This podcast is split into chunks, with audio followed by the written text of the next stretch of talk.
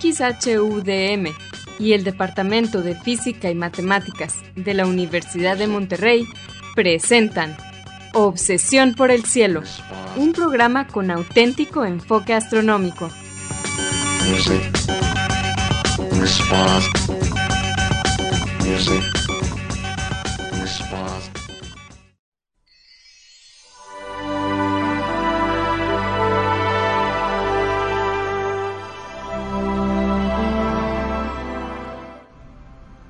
Muy buenas tardes, sean todos bienvenidos a Obsesión por el Cielo, el único programa con enfoque astronómico y de exploración espacial en la ciudad de Monterrey y en la República Mexicana.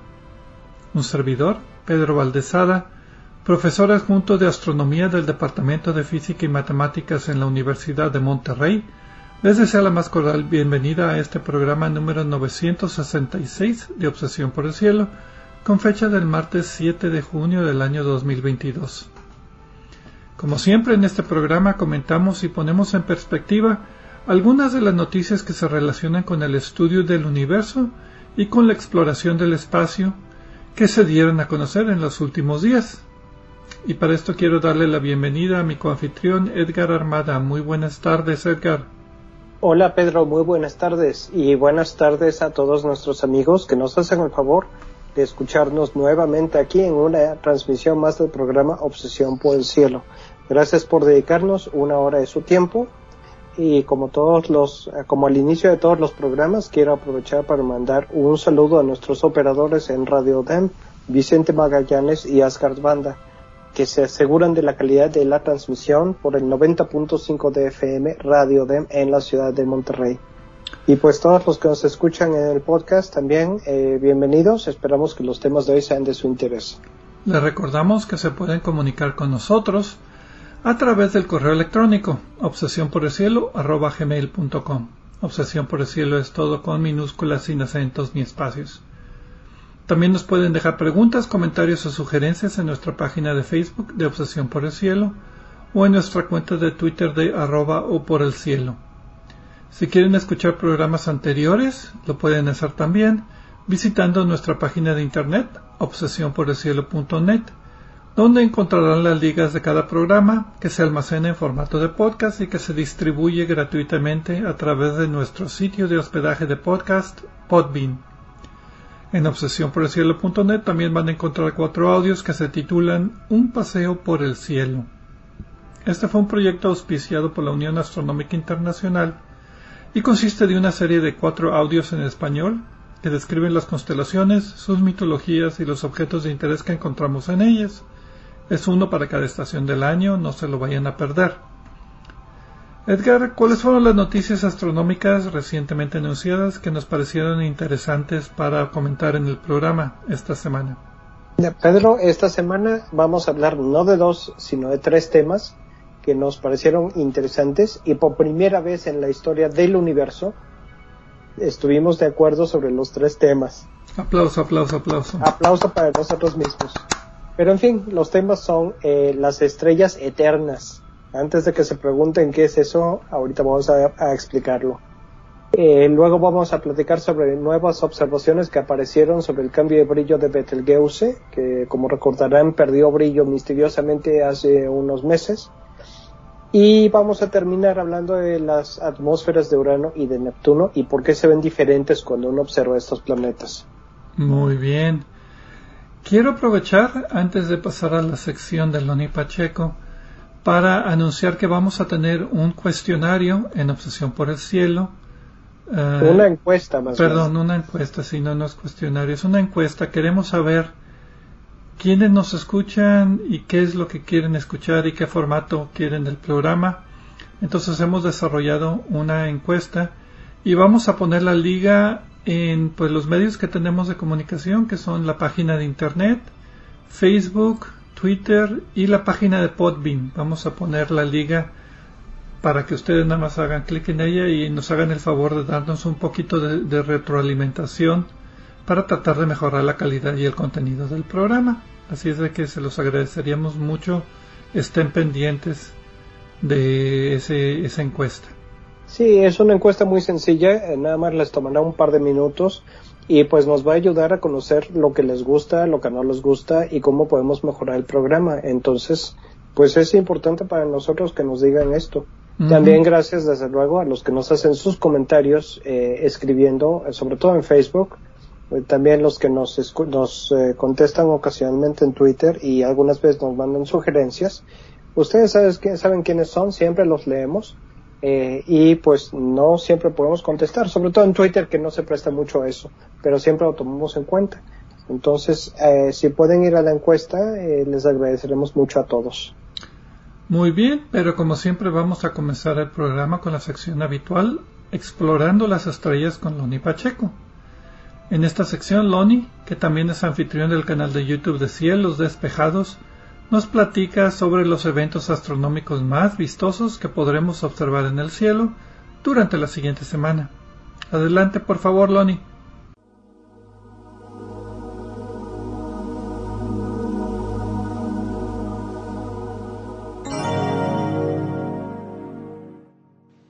Hola amigos, soy Pablo Eloni Pacheco, instructor de astronomía en el Observatorio de las Termas de San Joaquín, donde me encuentran todos los fines de semana. También soy conductor del canal de YouTube Cielos Despejados, tu canal de ciencia y astronomía en español. Bienvenidos a este espacio dedicado a los eventos celestes venideros.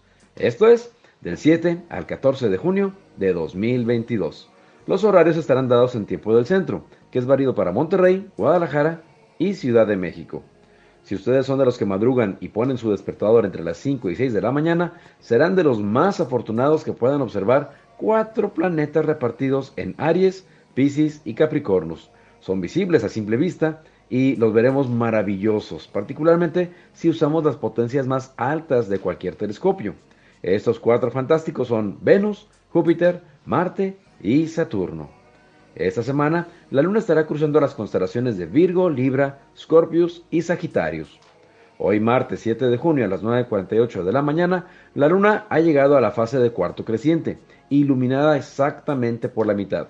Una buena oportunidad para visitar con binoculares y telescopios la zona del terminador, es decir, la transición de la parte iluminada a la parte oscura, donde la proyección de sombras es más contrastada y permite discernir con más detalle los rasgos topográficos. Por supuesto que a la hora que sucede este evento, la luna no es visible. Se ha asomado poco antes de las 2 de la tarde hoy y es durante el atardecer que vemos a la luna en cuarto creciente en el punto más alto de su trayectoria. Así que esta noche y hasta más o menos las 2 de la mañana de mañana miércoles, recomiendo sacar sus telescopios para examinar algunos rasgos lunares fantásticos, como los cráteres Arquímedes, Eratóstenes, Tico, Maginus y Moretus, además de accidentes topográficos como Rupes recta, un largo acantilado. Observen que para cuando ha anochecido, la línea de luz y oscuridad llamada terminador ya no cruzará exactamente por la mitad y la iluminación será ligeramente mayor al 50%. En tiempo universal, el cuarto creciente de la luna ha acontecido el 7 de junio a las 14.48 horas. El jueves 9 de junio veremos a la luna acompañando a Spica, el astro más brillante de Virgo. Su nombre latino significa espiga, misma que sostiene la Virgen en la mano como símbolo de fertilidad. Si observan algún meteoro alrededor de la madrugada del viernes 10 de junio, es posible que se trate de la lluvia de meteoros ofiúquidas. Esta lluvia es poco conocida, pues a lo mucho ofrece típicamente una frecuencia aproximada de 5 meteoros por hora, y una curiosidad es que presenta dos picos de actividad. El primero es la madrugada del 10 de junio y el segundo la del 20 de junio. En el noreste de México, el radiante se asoma desde las 9.15 de la noche, de la noche previa, es decir, a esa hora empieza la actividad de meteoros rasantes, que son los más largos y lentos. Luego la actividad se extiende el resto de la noche y madrugada hasta el amanecer. No se sorprendan si observan algunas ofiúquidas antes y después, entre el 19 de mayo y la primera semana del mes de julio. El sábado 11 de junio, la luna aparecerá relativamente cercana a las estrellas Suben el Genubi y Suben Escamali. Esto es en Libra. Sus nombres significan Tenaza del Norte y Tenaza del Sur, un recordatorio de que hace muchos años estas estrellas pertenecían al arácnido más grande del cielo, Scorpius. El martes 14 de junio a las 6.52 de la mañana, la luna estará en fase llena.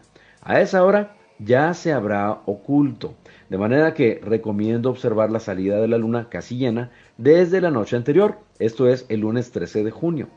Será una de las lunas llenas más grandes del 2022 y seguramente veremos hasta el cansancio que la llaman superluna en el periódico, en las redes, en la televisión, etc. Un calificativo dado por un astrólogo que se ha vuelto viral. El nombre correcto del evento es luna llena en perigeo. Cualquier otra cosa es mera cultura popular basada en supersticiones. La luna llena en perigeo no es premonitorio de catástrofes naturales como aseguraron cuando le pusieron ese apodo. El mismo martes 14 de junio, como les comentaba, la luna alcanzará el punto más cercano de su órbita, que es el perigeo, esto a una distancia de 357.400 kilómetros de la Tierra. En tiempo universal, la fase llena de la luna acontecerá el 14 de junio a las 11.52 horas y a las 23.21 horas se hará el perigeo. Mi fanpage en Facebook es Diagonal Divulgador de Astronomía, seguido y sin espacios. Les recomiendo también darse una vuelta por la página de la Sociedad Astronómica de Monterrey. Los espero la próxima semana en Explorando las Estrellas con Loni Pacheco. Yo como siempre agradezco su amable atención y les deseo cielos despejados.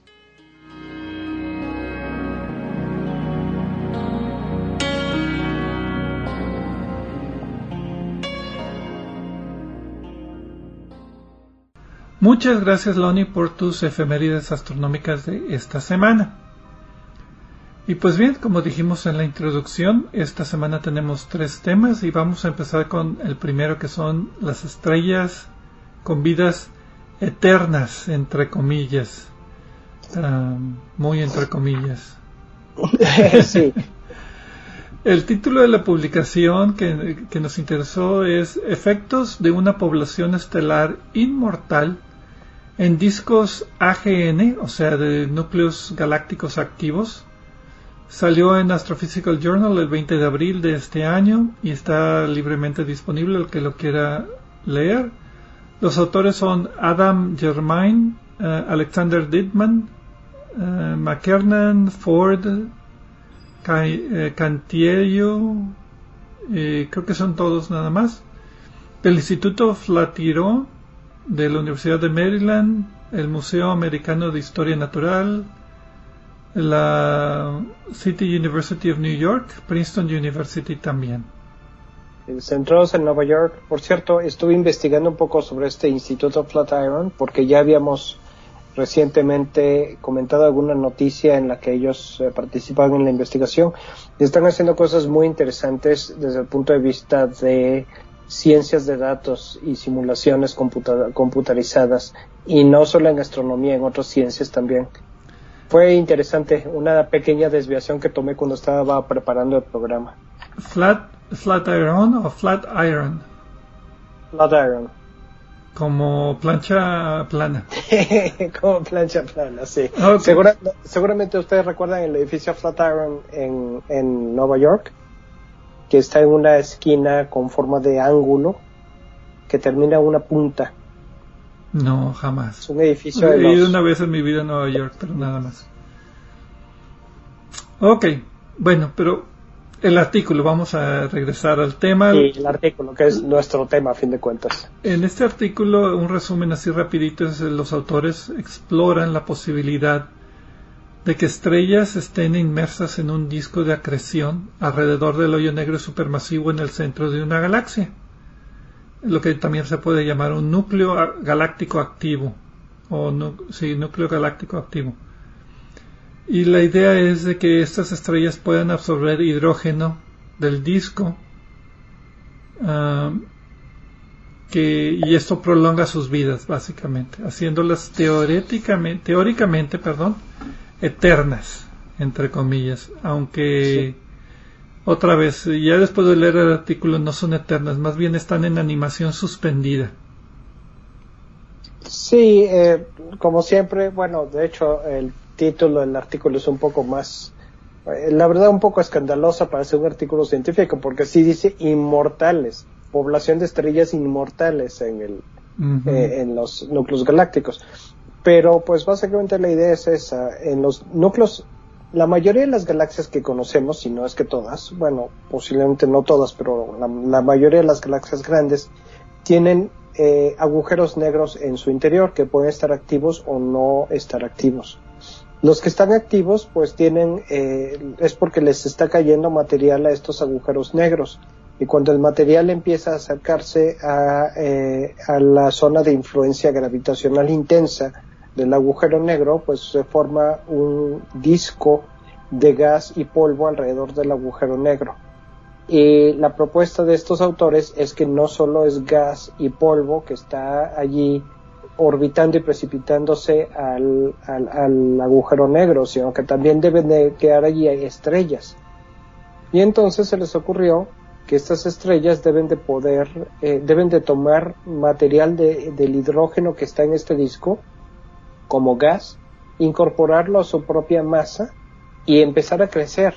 Y de esta manera la propuesta de ellos es que van quemando hidrógeno como parte de su fusión, pero al mismo tiempo le están teniendo reaprovisionamiento de combustible, están robando hidrógeno del, disco de, de, de, material alrededor del agujero negro y este esto o alcanza un equilibrio o de plano las estrellas empiezan a crecer. Si quieres saber más acerca de hoyos negros supermasivos en los centros de galaxia, tenemos el programa número 365 de Obsesión por el Cielo en el 2010. Se acordarán la galaxia M87 tiene un agujero negro activo muy fuerte que en el que 2019 le tomaron imágenes con unos radiotelescopios enlazados. Esos son el programa 807 y 830 y en general las galaxias de núcleo activo, que también se pueden llamar cuasares o objetos BL Lacerta, también galaxias tipo Seifert, o sea, hay varias modalidades, pero básicamente lo que tú decías, Edgar, pues es lo que está pasando, es un hoyo negro supermasivo absorbiendo material y en el proceso el disco de acreción y los alrededores del hoyo negro supermasivo pues arrojan mucha radiación y mucha materia también antes de que caiga al horizonte de, eventos.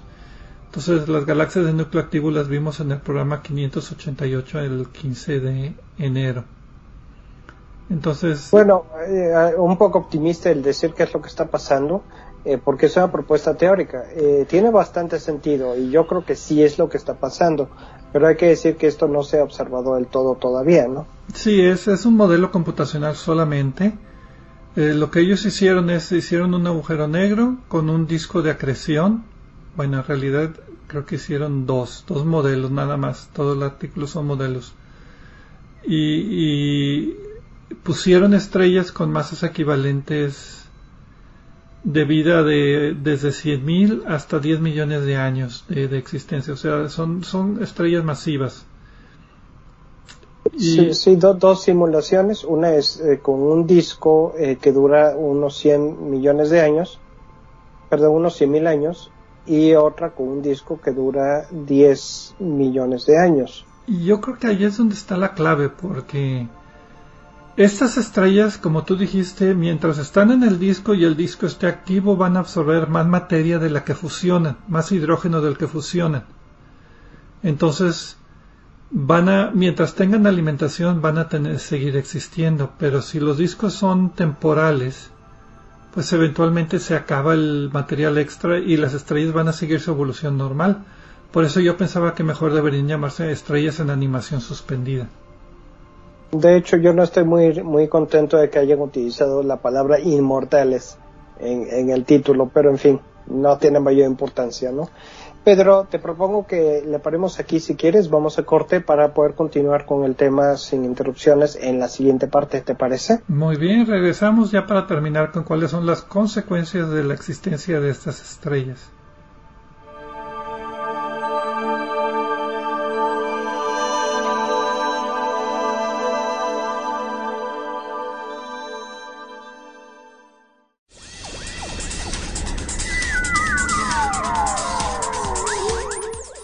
Explorando el cielo con nosotros. En un momento continuamos.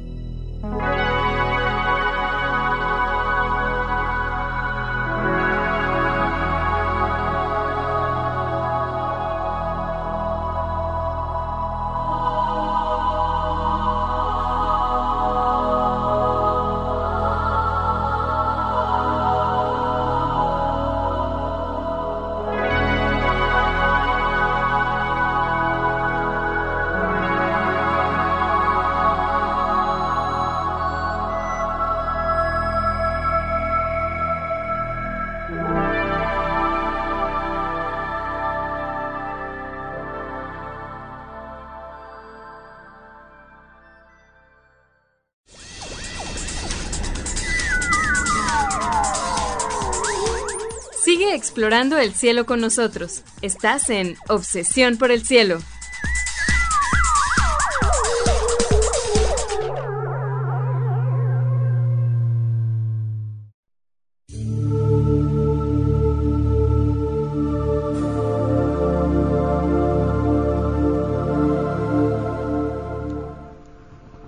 Regresamos a Obsesión por el Cielo con las noticias astronómicas más relevantes de esta semana. Un servidor, Pedro Valdés y Edgar Armada, platicando acerca de estrellas inmortales, estrellas eternas que no son en realidad ni una ni la otra. Pero bueno, antes de continuar con el tema, nada más recordarle a la audiencia que no se escucha que tenemos una encuesta disponible. Eh, la liga la pueden encontrar en los medios de comunicación habituales Twitter, Facebook, la página de internet, la página de Podbean, para que pues contesten, nos hagan el favor de contestar algunas preguntas y pues conocer mejor nuestro público de obsesión por el cielo. Sí, yo creo que les tomará dos minutos a lo mucho eh, y pues nos ayuda mucho a mejorar el programa y hacerlo mejor para ustedes. Muy bien, pues nos habíamos quedado en que el artículo mencionaba estrellas que estaban dentro del disco de acreción de alrededor de un hoyo negro supermasivo en el centro de una galaxia, lo que se llama una galaxia de núcleo activo, y que el material que está entrando pues se deposita en las estrellas y las estrellas absorben más hidrógeno del que fusionan y entonces esto les permite tener eh, una vida muy prolongada mientras el disco de acreción dure. Entonces los autores hicieron dos experimentos, uno de 100.000 años y otro de 10 millones de años. ¿Y cuáles fueron los resultados?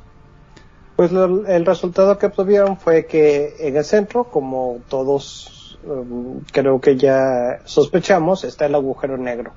Alrededor está el, eh, el disco la mayor parte de las estrellas eh, están eh, en un rango de distancia entre un mínimo y un máximo, que es donde se, donde, donde acumulan más, eh, más gas, más hidrógeno. Hay un, hay un diagrama en el, de esto en el artículo. probablemente lo vayamos a poner en el mensaje de Twitter. La cosa aquí es que las estrellas de gran masa que empiezan a ganar masa por esto, están entre una distancia mínima y una distancia máxima. Y más allá de esta distancia, las estrellas realmente no crecen. Lo que encontraron en la simulación de 100.000 años, del disco que dura 100.000 años, es que alrededor de unas mil estrellas eh, llegaban a, crecer y a acumular gran masa en el disco de acreción. Pero en el de, la de 10 millones de años encontraron 20.000 estrellas haciendo esto. Y al decir gran masa estamos hablando de cosas de 300 masas de, como la de nuestro Sol. Yo encontré eh, estos resultados, pues básicamente lo que dicen es de que los núcleos activos de galaxias van a tener una mayor cantidad de estrellas masivas, una mayor proporción de lo que deberían tener normalmente por este pues alimentación extra a las estrellas y encontré tres posibles efectos. Uno es en, eh, la cantidad de helio que hay en el centro de la galaxia. Estas, estas estrellas fusionan hidrógeno en helio y son altamente convectivas, o sea que se mezclan y el viento de la estrella de las estrellas, porque son estrellas masivas, tienen un viento estelar muy fuerte, hace que el helio escape y enriquezca el medio interestelar. Entonces esto puede tener efectos en, en, digamos, formación posterior de estrellas.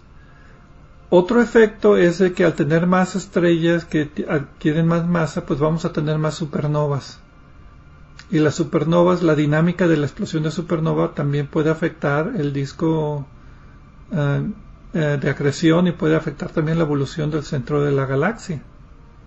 Sí, y, eh, la cosa es que como son estrellas de gran masa, pues van a terminar sus vidas como agujeros negros y como supernovas. Sí, y esto también pues aumenta la cantidad de agujeros negros que eventualmente llegan a formar el agujero negro del centro supermasivo. Lo que también eh, pues ayuda a explicar cómo crecen los agujeros negros supermasivos en el centro de galaxias. Ahora, la cuestión aquí es precisamente que como estas estrellas de gran masa tienen eh, núcleos con mucha convección. La idea es que el helio, que es el nitrógeno ya eh, que es el resultado del nitrógeno ya del hidrógeno ya fusionado, está en la superficie de la estrella y de allí pues escapa y se pierde junto con algo de, de otros materiales al disco de acreción. Y lo que sugieren precisamente los autores es que este helio, la, la señal de este helio, la imagen de este helio debería buscarse para confirmar o cuantificar este fenómeno que ellos proponen. ¿no? Sí, que los centros de galaxias activas tengan más helio interestelar que los centros de galaxias no activas, básicamente. Esa sería una forma de comprobar. La otra más difícil es buscar que encuentren más hoyos negros en la vecindad de estrellas, digo de galaxias de este tipo. Pero no, eso es más difícil todavía. Sí, es más difícil y además es probable que esos agujeros negros ya estén contados, en el sentido de que ya tenemos alguna idea de cuántos agujeros negros puede haber en, una galaxia con otros modelos. Eh, en todo caso, a lo mejor los mecanismos que proponen estos modelos resultarían diferentes. Interesantemente, ¿te acuerdas la semana pasada hablamos acerca de galaxias que por fotometría encontraron que podía tener mayor cantidad de estrellas masivas en el centro que, de lo que esperábamos. Sí. Entonces esto puede ser algo también relacionado porque aquí debe haber una cantidad mayor de estrellas masivas en el centro cerca del hoyo negro supermasivo. Pero bueno, no sé, si, no sé si hay liga o no entre las dos noticias. Eh, no, no sabemos y los autores tampoco porque realmente proponen muchas. Esta es una propuesta que nunca había escuchado y me parece interesante y probable, pero también no está claro qué, qué, efecto debe tener, eh, por ejemplo, la, el, enriquecimiento por helio, si es que ocurre en la evolución de, núcleos galácticos eh, y, los, y, los discos de material alrededor de los, de los agujeros negros. Esto es otra cosa que ellos proponen que hay que estudiar y entender y modelar, ¿no? Entonces, eh, pues esto es, esto es interesante. Es algo que va a haber que estudiar futuro y pues posiblemente en el futuro no muy lejano tengamos más noticias sobre el tema. Y pues pasando a la siguiente noticia, la siguiente noticia es acerca de Betelgeuse, nuestra estrella favorita en la constelación de Orión, eh, que recientemente pues tuvo un desvanecimiento en brillo que duró varios meses y que causó mucho furor, hasta le dedicamos programas enteros. Bueno, eh, pues fue estudiada con un satélite meteorológico. El título de la publicación es El gran desvanecimiento en brillo de Betelgeuse observado por el satélite meteorológico Himawari 8. Salió en Nature Astronomy el 30 de mayo, también está libre de, para acceso los autores son Daisuke Taniguchi, Kazuya Yamazaki y Shinsuke Uno de la Universidad de Tokio, todos. Ahora sí, todo el mundo del mismo lugar. De la gigantesca Universidad de Tokio. Básicamente lo que los autores es presentan la evidencia observacional obtenida de un satélite meteorológico que está geoestacionario, o sea, está en órbita alrededor de la Tierra con una órbita de 24 horas, entonces desde el punto de vista de la superficie de la Tierra está fijo en el cielo, por eso lo llaman geoestacionario. Y la evidencia es que este desvanecimiento en el brillo de Betelgeuse fue causado por una contribución igual entre descenso de la temperatura de la superficie y una mayor opacidad producida por un polvo circunestelar que se formó alrededor de la estrella. Eh, pero lo más interesante de todo esto es de que es una observación astronómica con un satélite meteorológico. Que ni siquiera estaba observando el espacio, estaba observando la Tierra. Y eso es eh, lo, novedoso, porque tiene eh, una, bueno, la desventaja desde luego es que no estaba observando Betelgeuse directamente. Pero como estaba observando la Tierra, necesariamente hay momentos en los cuales va a tomar pedazos del cielo más allá de la Tierra. Y en estos, en estas secciones del cielo que, de la que se obtenían las imágenes con este satélite, el Himawari Hashi o Himawari 8, eh, hay cuatro años y medio de observaciones cada día y medio aproximadamente y en diferentes longitudes de onda en los que aparece Betelgeuse. Y estas observaciones cubren precisamente el momento en el que el, Betelgeuse estaba haciendo cosas raras. Yo recuerdo incluso que me impresionó mucho lo que esto se veía a simple vista. Sí, el brillo, el brillo bajó dos y media veces del brillo normal. La estrella se veía a simple vista mucho menos brillante de lo que, de lo que uno recordaba. y normalmente hay que decir, es difícil cuantificar esto a ojo, pero era claro eh, que no se trataba de un error, ¿no? Esto lo vimos en el programa número 845 el 11 de febrero del 2020, porque este desvanecimiento de brillo fue a finales del 2019 y principios del 2020 y después se volvió a recuperar el brillo. Y sí hubo mucha polémica si estaba a punto de explotar como supernova, me acuerdo de los, los titulares sensacionalistas que había en la, en la época. Sí. En el 2017 también tuvimos un programa acerca de Betelgeuse, fue el programa 692 el 24 de enero, y fue un programa más describiendo la estrella, porque es una estrella muy especial. Es una estrella gigante, bueno, súper gigante roja, en las etapas finales de su existencia. Entonces las estrellas pasan por una... No me gusta llamar la vida ni evolución, porque un solo objeto no evoluciona, es una especie de la que evoluciona. Pero bueno, los cambios durante su existencia, nace la estrella, fusiona hidrógeno en helio, esa es la etapa de vida principal, de secuencia principal. Pero después, dependiendo de la masa, pasa por varias etapas de fusión de elementos más pesados.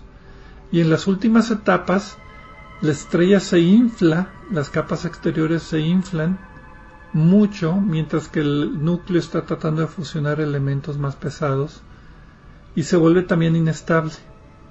Entonces Betelgeuse está en esta etapa de existencia ya a punto de terminar su vida.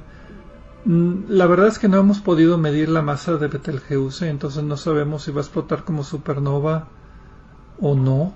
La, idea es que sí. Yo creo que no hay mucha duda de eso.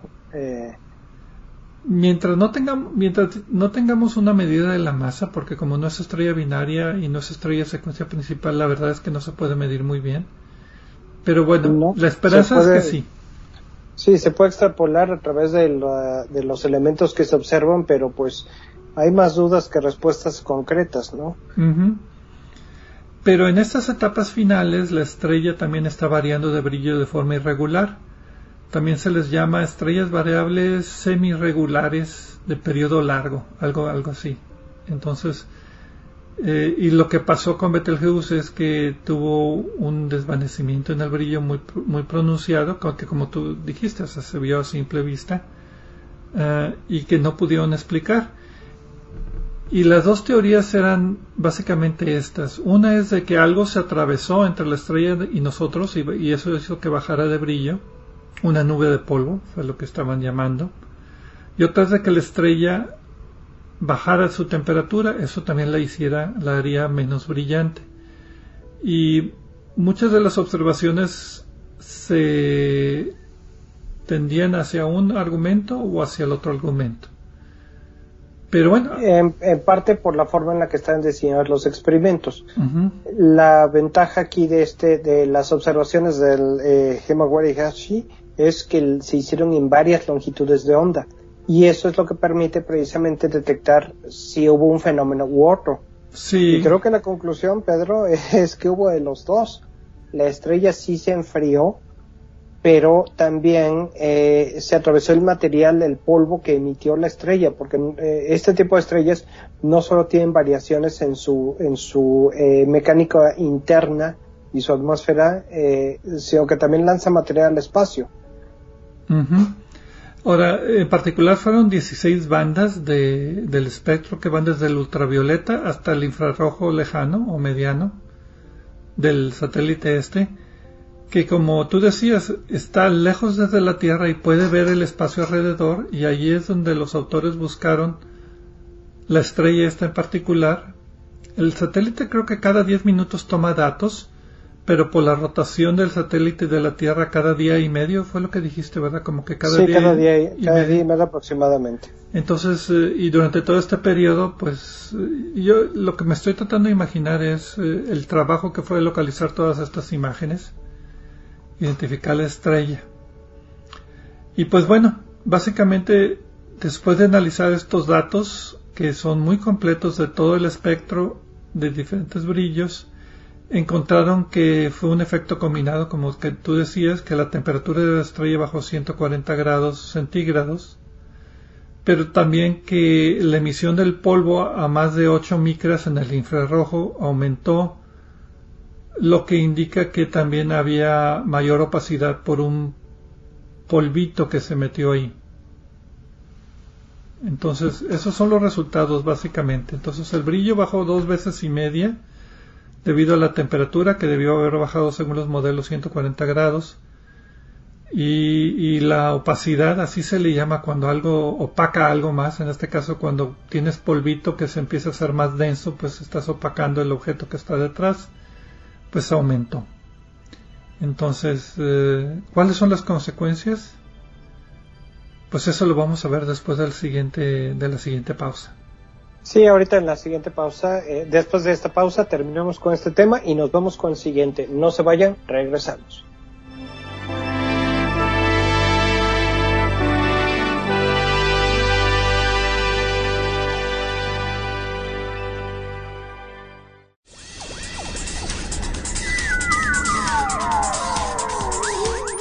Sigue explorando el cielo con nosotros. En un momento continuamos.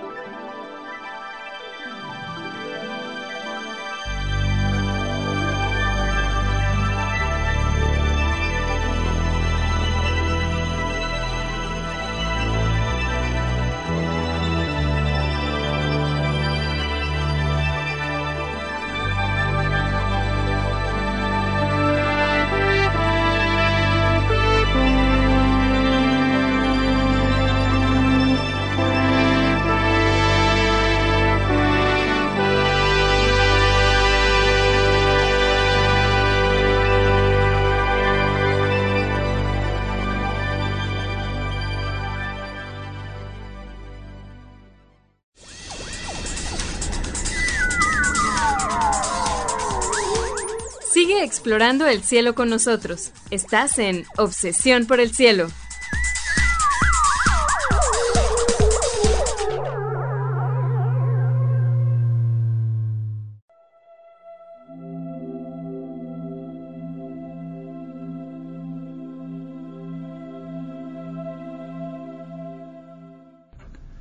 Regresamos a Obsesión por el Cielo con las noticias astronómicas de esta semana.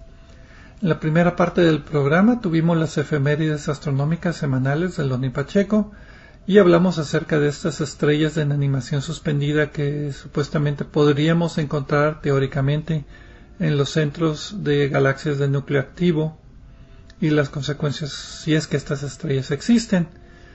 Y después empezamos a hablar acerca que terminamos la segunda parte acerca de la estrella Betelgeuse y las observaciones que se hicieron con un satélite meteorológico uh, el gran desvanecimiento de la estrella que bajó su brillo dos veces y medio de, de intensidad a finales del 2019 y principios del 2020.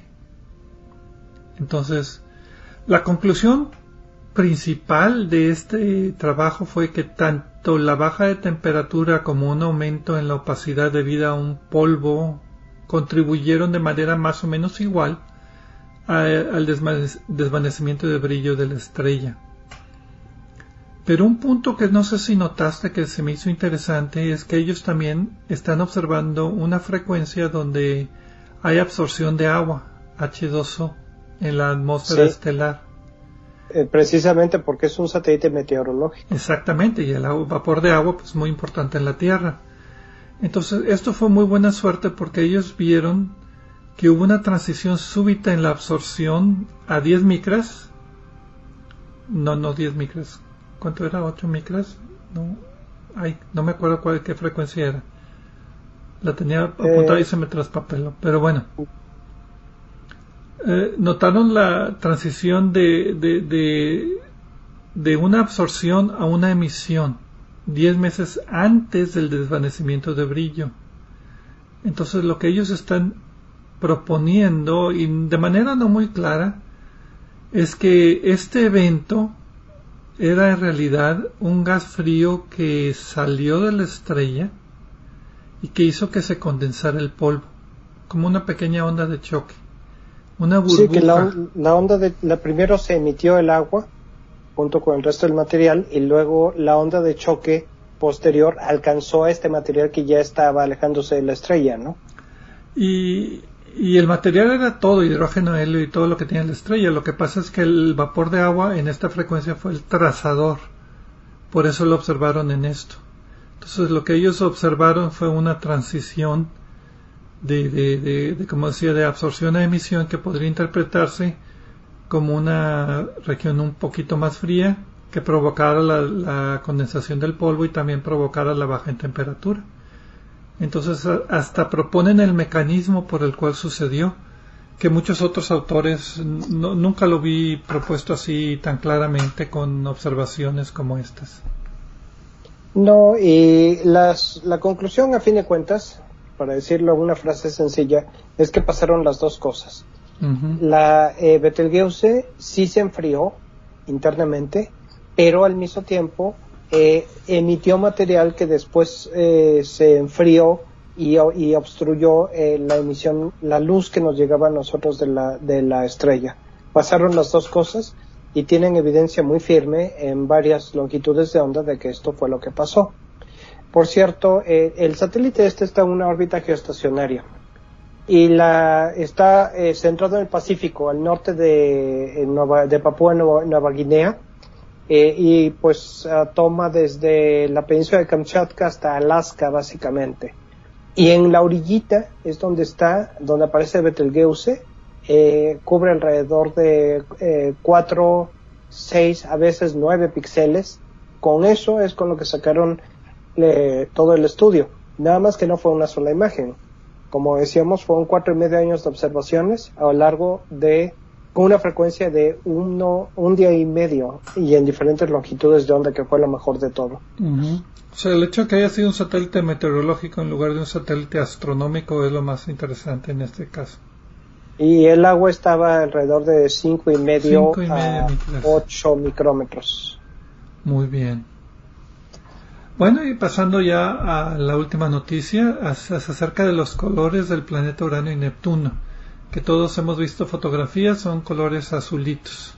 Entonces el título de la publicación es Mundos azules y brumosos, un modelo holístico de aerosoles para Urano y Neptuno, incluyendo las manchas oscuras. Salió en eh, Journal of Geophysical Research Planets el 23 de mayo, también está libremente disponible.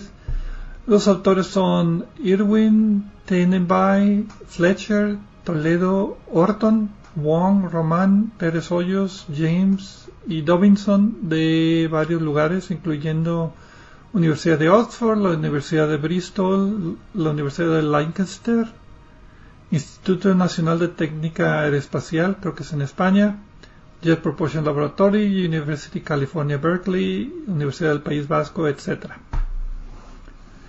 Y, que los, y también este es un artículo muy interesante porque los autores presentan un modelo atmosférico de varios niveles de aerosoles en las capas de los planetas, que este modelo simultáneamente reproduce los colores observados tanto en Urano como en Neptuno, medidos desde el ultravioleta hasta el infrarrojo cercano. Entonces, aquí la idea, todo el mundo hemos visto Urano y Neptuno, como decía, son azulitos, pero Urano es un azul pálido y Neptuno es un azul más intenso. Entonces, si los planetas tienen más o menos la misma masa y más o menos la misma composición química, ¿por qué tienen esa diferencia de colores? ¿Por qué tienen ese color, número uno? ¿Y por qué tienen esa diferencia de colores entre los dos, número dos?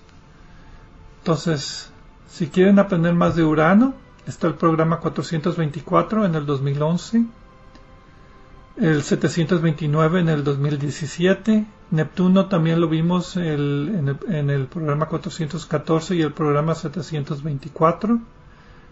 Y el descubrimiento de Urano fue en el 780 y el de Neptuno en 773. Fue lo, fue lo que encontré históricamente que hemos hablado acerca de estos dos planetas. Los dos son planetas gaseosos principalmente. A veces los llaman planetas de hielo. Pero no me gusta ese nombre porque no hay hielo. no, no, está, son planetas de gas eh, relativamente frío, pero pues es gas, ¿no? Se piensa que en el interior posiblemente eh, esté en condiciones más sólidas. Eh, es un estado un poco difícil. Cuando está, cuando uno habla de gas, hay, hay puntos en los cuales incluso puede ser una sustancia, particularmente como los gases que componen la atmósfera de estos planetas, al mismo tiempo sólidos, líquidos y gases. Hay de gases a gases.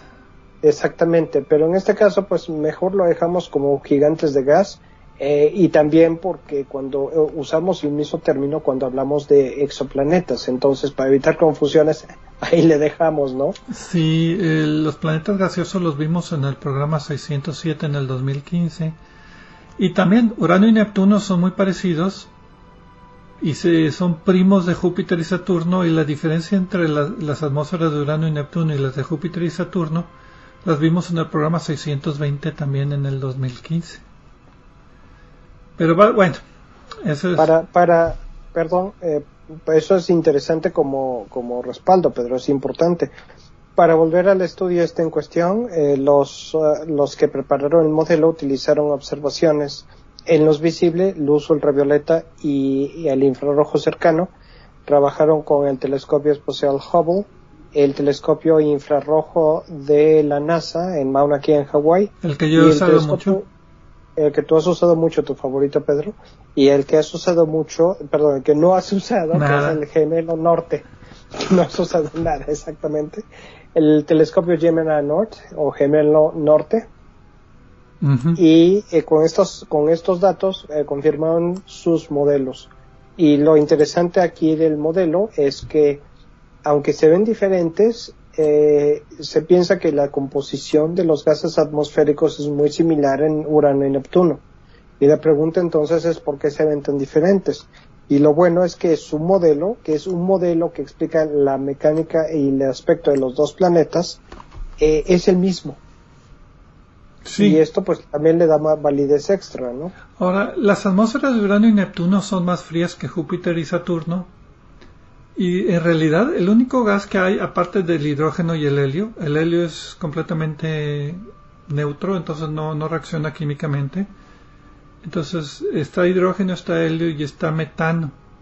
Todos los demás gases están demasiado fríos y están más en el interior del planeta. Entonces, ¿cómo le hacemos aquí para... Ah, bueno, y esa es la razón principal por el cual se ven azules en general. El metano absorbe el color rojo y refleja el color azul. Así en grandes rasgos. Entonces, ahí viene el color principal. Pero las diferencias entre Urano y Neptuno son más sutiles y tienen que ver con los aerosoles que se encuentran dentro de la atmósfera. Los aerosoles son como pequeñas brumas que se forman. Alguna partícula forma, pues no sé, un pedacito de un polvito, por ejemplo, o puede hacer que puede ser un centro de condensación de metano, por ejemplo, y se forma una gotita alrededor de ese, de ese núcleo. Es como la lluvia aquí en la Tierra. Que el agua para juntarse necesita un, un, que llaman centro de nucleación. Sí, como, como cuando se están formando las gotitas de lluvia en las nubes. Eh, y en este caso, la propuesta que encuentra con el modelo es que eh, Urano tiene más neblina atmosférica eh, que Neptuno. Los dos modelos, yo como lo, entendí es de esta manera, o sea, hay, hay varias capas de neblina, la principal está entre 1 y 2 atmósferas de presión, justo arriba del punto de condensación del metano. Y este es el que tú dices que es más grueso en Urano que Neptuno, y lo que le da el color más pálido a Urano que Neptuno. Entonces, sí, lo que, lo que dicen es que en esta, que en esta capa es donde se está condensando el metano, que se está, eh, que está formando una nieve de metano que se precipita más rápido. Al fondo se hunde. Exacto. Y esto forma la segunda capa más al fondo, 5 a 7 atmósferas de presión de sulfuro de hidrógeno H2S. Entonces se forma otra bruma un poco más profunda ahí abajo. Entonces, eh, la atmósfera de Neptuno también es más turbulenta y esto hace que se mezcle el metano más y que se eliminen las brumas también con esta mezcla y por eso se ve azul más fuerte. ¿Sí me explico? Sí, sí. Eh, y además la neblina, la neblina que se acumula en la alta atmósfera es lo que hace la diferencia, ¿no? Sí. Y además eh, para Neptuno necesitan otra capita más alta, al 20% o 20% de una atmósfera, o el, sí, el 20% de una atmósfera mucho más alta, que ya sería de metano congelado. Ya no serían gotitas, sino que serían cristalitos. Entonces. Una, una de las conclusiones interesantes también es que eh, los modelos dicen que hay otra capa más oscura, más profunda en ambos planetas y ellos proponen que esta capa más profunda y oscura es la que explica cuando hay eh, eh, cuando es visible porque está más profunda los los lugares las manchas negras oscuras que han aparecido eh, sobre todo en, Neptuno pero también en Urano. Más en Neptuno creo que en Urano como tiene más bruma no se ve tan al fondo como se ve en Neptuno Sí, yo no recuerdo ninguna. En Neptuno sí, pero... En Urano he visto manchitas blancas nada más, pero no manchitas eh, sí, oscuras. Que son otra, cosa. Sí, la mancha eh, oscura en Neptuno coincidió con el paso de la nave espacial Viajero 2 en 1989. Pues sí, entonces es una, una cosa que también coincide con las, las observaciones, ¿no? Sí, lo más interesante aquí es que es el mismo modelo con cambios muy ligeros nos da la eh, explicación de la atmósfera de ambos planetas, que ya es bastante, pues bastante logro hacerlo de esta manera. Pues sí, Pedro. Entonces aquí acabamos el programa de hoy. Esperamos que haya sido de su interés y estaremos de regreso. ¿Cuándo? La semana que viene. Sí, y no se les olvide, por favor, contestar la encuesta.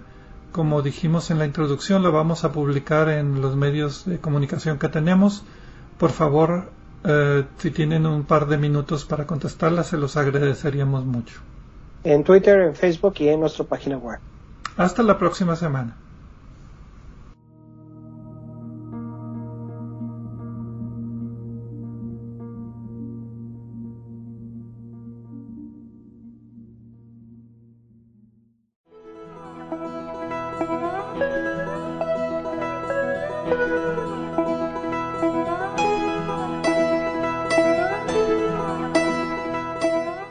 Recordamos que a través de nuestra página en Facebook de Obsesión por el Cielo pueden encontrar vínculos a sitios con más información sobre el programa de cada semana. También pueden sugerir temas, hacernos preguntas de astronomía y encontrar los podcasts de cada programa. Gracias por acompañarnos en una edición más de Obsesión por el Cielo.